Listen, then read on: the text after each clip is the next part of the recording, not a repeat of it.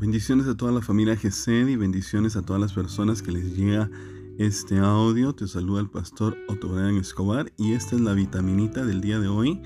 Quisiera platicar sobre una vida que es muy conocida en la palabra de Dios, que es la vida de Job, que nos damos cuenta de que de un momento a otro había perdido todo.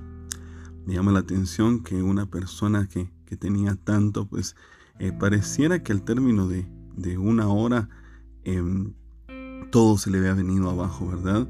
Vemos cómo venía un siervo y le traía la mala noticia de que había perdido el ganado, que le habían robado.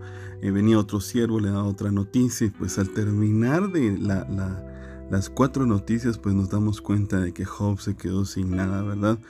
Eh, posteriormente a eso pues también la Biblia dice de que se enfermó de lepra, ¿verdad? Todos estos sabemos que fueron que es de Satanás, ¿verdad? Pero lo que me llama la atención es de que Job, a pesar de eso, no dejó de creer en Dios. A pesar de que había perdido muchas cosas, no dejó de creer en Dios.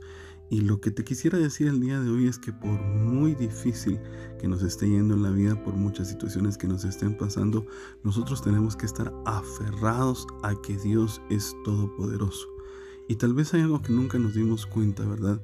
Pero cada persona que traía la noticia es una persona que había sido salvada de ese grupo de personas eh, donde habían asaltado, donde habían quemado, donde eh, se había perdido, etcétera, etcétera. Quiere decir que si vinieron cuatro noticias, quiere decir que también habían venido cuatro personas que sabían hacer trabajo o que sabían administrar lo que se había perdido. Esto nos enseña de que por mucho que te haya sido quitado en la vida, Dios siempre deja un remanente. Y te garantizo y te digo de que si tú volteas a ver en medio de todo lo que pareciera que habías perdido, Dios ha dejado un remanente para que te vuelvas a levantar. Adelante vemos cómo Job se levantó y se volvió muy rico y bueno, estas personas seguían estando con él.